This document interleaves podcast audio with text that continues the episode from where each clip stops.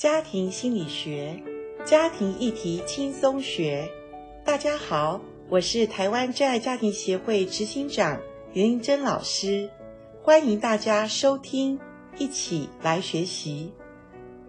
今天很高兴，我们再一次邀请到台湾真爱家庭协会的颜玲珍副理事长，颜老师您好。阿关你好，听众朋友大家好。哎，今天这个主题相当重要，如何帮助孩子成为情绪的主人？现在有很多的父母，哇，你真的好认真、好用心哦，每一天啊接送孩子补这个补那个。呃，在我们教会楼上啊，就是一个高中的补习班呐、啊，每次到九点多，看着许多的父母啊排队在那里等着接孩子。孩子，你看，我们就是很注重他们的课业，但是却往往在他们青春期这个阶段，我们忽略了怎么帮助他们能够成为情绪的主人，以至于孩子呢，就成为一个情感智慧比较低的孩子。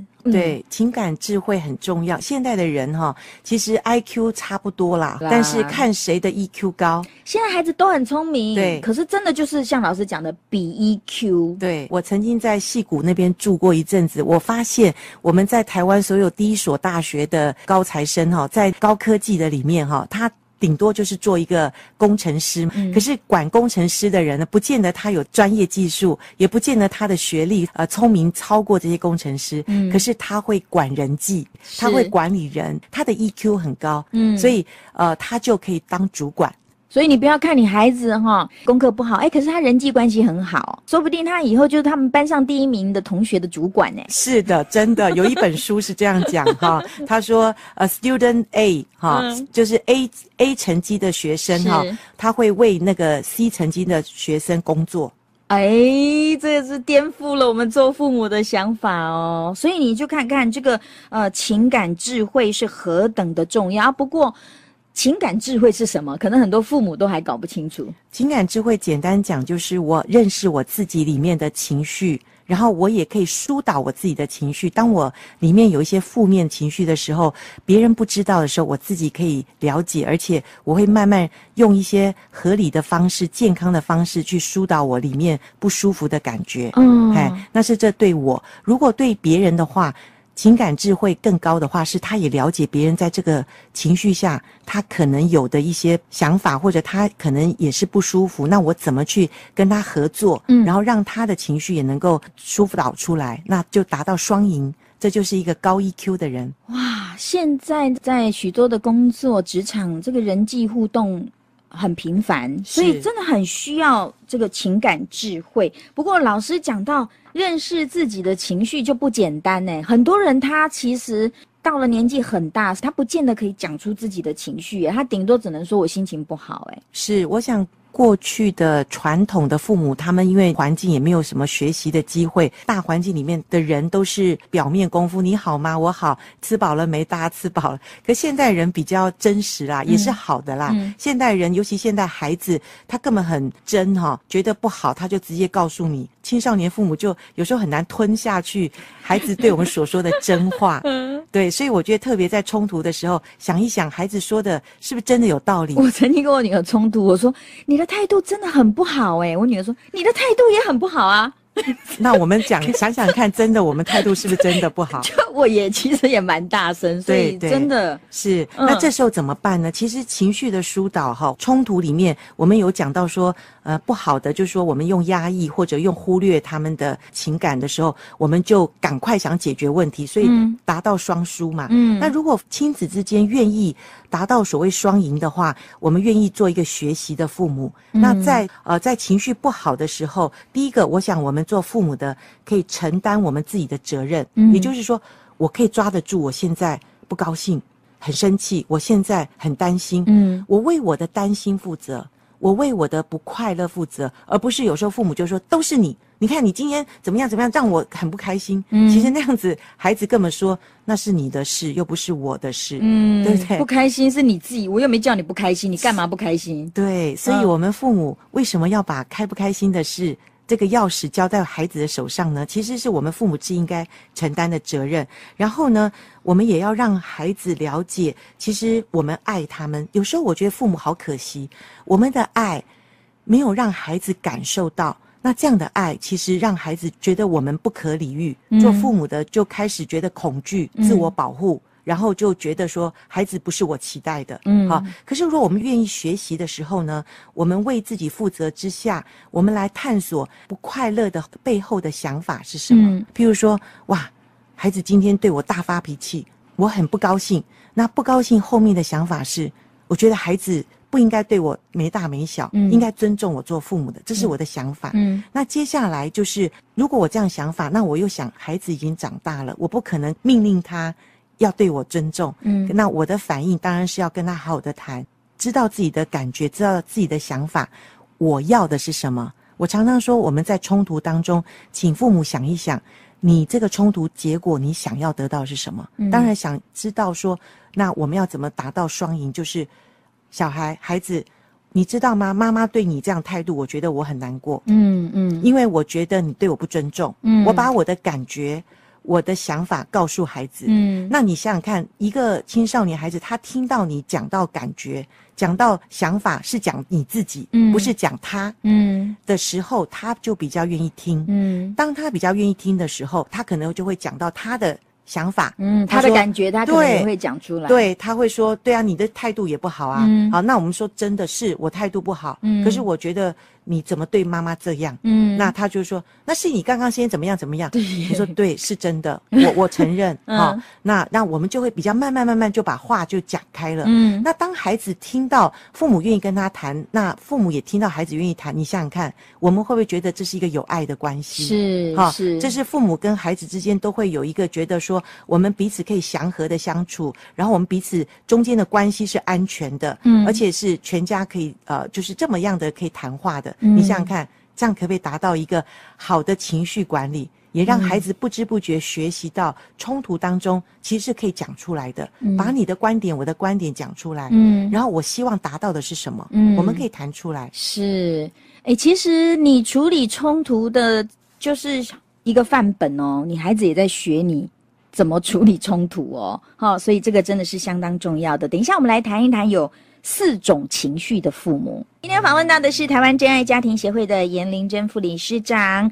接着我们要跟严老师来谈一谈，有四种典型的反映情绪的父母，对不对？是是，嗯、我们说每一个家庭其实都有一套所谓的情绪哲学，哈，嗯，也就是说，呃，一个家庭里面有的他的文化就是，我们家都是可以把话说清楚的呢，还是我们都把隐藏在我们的地毯下？嗯、我们有话是不随便说，或者说点到为止，哈，嗯、那这。这个每一个家庭都有他的所谓的呃疏导情绪或者沟通的一个方式，这就是我说家里有一套，嗯、每个家都有一套哲学。嗯，对。嗯、那家里面的情感的集体的信念跟感受呢，分作四种不同的对应方式哈。嗯嗯嗯，那有一种是不予理会型哈，也就是家庭呢在发生一些事情的时候，我们都把情感隐藏起来，都不谈的。对，特别是。比较负面的都是把它藏在地毯下，当做没有发生啊，表面的和平。那其实这对家里面的人来讲，我们都很无力，无力面对问题。可能也是怕冲突。是，这是长久，也许是父亲母亲本来就是那种形态的人，那孩子更是不知道怎么表达了哈。是。那这种不予理会的家庭，其实是暗藏玄机啊。孩子其实是不被爱的，他感受不到爱。嗯，因为情绪是被忽略的。对，没错。那另外一种呢，叫做不以为然型哈。嗯，不以为然型就是说，哎呀，你是小孩嘛，有耳没嘴嘛，哦、从小就是这样。就是你的情绪，它就是一直。不肯定的，对，不以为然，对，嗯嗯，就是你是孩子什么情绪，什么叫情绪，我都没情绪，你也不能有情绪。我小时候常常听父母的，听妈妈的，囡仔人有什么心情吧？嘿呀，囡仔人有什么好欢乐？对，所以他就会把你的负面情绪还再骂一顿，好，再纠正一顿，嗯，所以让孩子也是不能表达他的情绪的哈。那另外一种叫做比较纵容型的那种情绪方式哈，放任的，知道孩子有情绪呢，但是也不跟他纠正。也不讲什么哈，比如说他情绪不好，他去摔东西，嗯他怎么样就让他自己要做怎么样就随便他。我们曾经有一次坐长途的飞机，晚上有一个孩子一直在吵闹，因为他不是很小了，是是已经听得懂话了。嗯，他的父母完全不纠正，以至于整个飞机甚至就有人去纠正这个孩子。哇，啊，对。后来包括我去上洗手间的时候，这个孩子也刚好妈妈还抱着这样哄，OK，已经很大了。哦，啊，然后连我都忍不住说：“你再这样，那孩子还在闹。”我说：“你再这样子，你看整个飞机的人都没有办法睡觉。”孩子马上就闭嘴，是是。父母都不纠正的。对，本来应该父母的责任哈，那父母就是，我想他不止在机场，我想这是他们一贯的家庭的一种情绪。只要他没得到满足，他就一直闹。对，那再加上父母不知道怎么疏导他的情绪，那这就是问题了。嗯他现在小时候他是用这种表达方式，等到长大，我想那个更可怕。非常可怕，在飞机哎，晚上他要睡觉，他一直尖叫，真的，真的哈，所以那我们说第四种就是比较健康、比较好的，就是我们所谓辅导型哈，就是我们要去第一个要接受孩子是有情绪的，嗯哈，嗯情绪是人正常的一个现象，然后我们知道孩子有的情绪之下，我们接受他，而且会去怎么样适时的去疏导他，去让他用一个好的方式去表达，嗯像你说孩子会讲话了，就应该用。讲话的语言去表达他今天现在不舒服，嗯或者他不高兴，或者他有什么想法，用语言可以表达出来。那这就是引导孩子能够说出他情绪的一种方式，嗯然后去寻找一种解答问题的方法。嗯，情绪不是被压抑的，也不是随便可以乱喷的。对啊，对，要有一个适当的方式去疏导出来的。嗯所以这就是我们所谓的四种帮助孩子、嗯对表达情绪的父母。是，所以听众朋友，你是忽略型的，还是你是反对型、唱反调型的？哈、甚至你是放任型的？当然，最好的就是你是辅导型的父母，对不对？对哈，这样子你就可以帮助你的孩子，可以调节自我的情绪，是认识自己的情绪非常的重要。嗯，因为你不认识自己的情绪，自己的处情绪都搞不定了，何况去。处理别人的情绪，或者是跟有情绪的人一起互动或合作，那更是不用谈了嘛，对不对？对，我想有的时候，譬如说我们日常生活中，我们小事情发生，譬如说我们家养了一只狗，嗯养了呃十几年的狗死掉了，你想想看，孩子很难过，对不对？对可是你想想看，我们父母一般的回答是什么？就是一只狗嘛，是不是？你是说有一些父母会这样？对，就是一只狗嘛，或者说 哭成这样子干嘛？或者我们再买一只嘛，啊啊，或者说虽然狗死了哈，但是我们伤心也不能把它再救回来呀，嗯好，那这些都是我们所谓不是辅导型的父母。那辅导型的父母是第一个去可以了解孩子在狗死了之后，他会非常的伤心，嗯这件事情是真的，而且是合理的。然后呢，他可以跟孩子谈说，对你很难过，而且你好像一直闷闷不乐，都为了这只小花，嗯哈、嗯那我们要不要找一些呃方法？就是父母要引导孩子，从小就要引导孩子